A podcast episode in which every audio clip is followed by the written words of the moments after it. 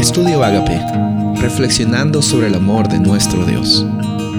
El título de hoy es Con ataduras, segunda de Crónicas 32, 1.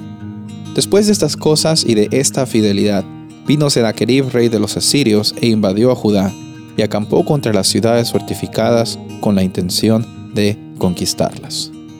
Vemos que viene una transición de rey, eh, ya no es el rey Acaz, el rey de Judá, sino el hijo de Acaz que se llamaba Ezequías. Ezequías eh, tuvo una labor muy increíble. Mientras que Acaz fue un rey que no confiaba en Dios, Ezequías tomó la decisión de no seguir los caminos de su papá y siempre poner a Dios en primer lugar en su vida y en la vida del reino de Judá.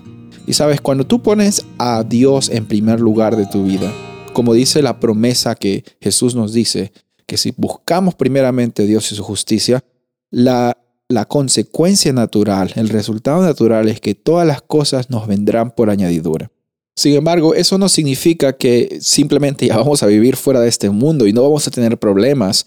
Eh, vamos a tener dificultades, van a haber luchas, van a haber batallas que van a tener que librarse y tenemos que poner todo nuestro empeño para salir adelante. Pero en medio de eso van a venir dificultades, van a venir problemas, van a venir batallas que se van a librar. En el caso de Ezequías, él decidió por atacar y rebelarse contra Siria porque pensaba que al haber muerto el rey, el rey Sargón II, repentinamente, el pueblo de Asiria, la nación de Asiria, iba a estar debilitada.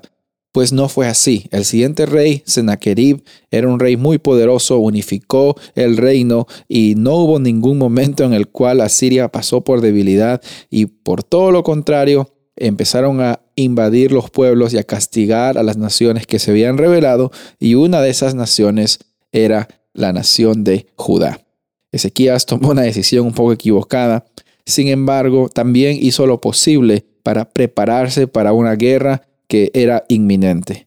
Las murallas estaban siendo totalmente rodeadas, el pueblo estaba siendo estaba a punto de ser invadido y en esos problemas y en esas circunstancias es que realmente se ve dónde está nuestro corazón, dónde están nuestras prioridades. En estos días que vienen vamos a ver la interacción de Ezequías con Dios, vamos a ver cómo es que los problemas a veces nos hacen engañar acerca eh, nos hacen engañarnos, nos nieblan nuestra visión espiritual y muchas veces nos hacen querer tomar decisiones por medio del miedo.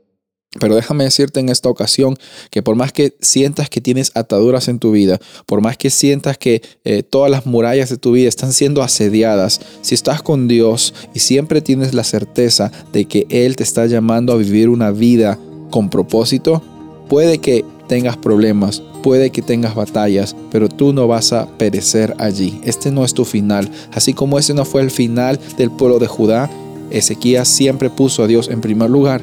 Ese mismo llamado tenemos hoy. Poner a Dios en el primer lugar nuestras vidas por todo lo que Él hace, hizo y hará. Soy el pastor Rubén Casabona y deseo que tengas un día bendecido.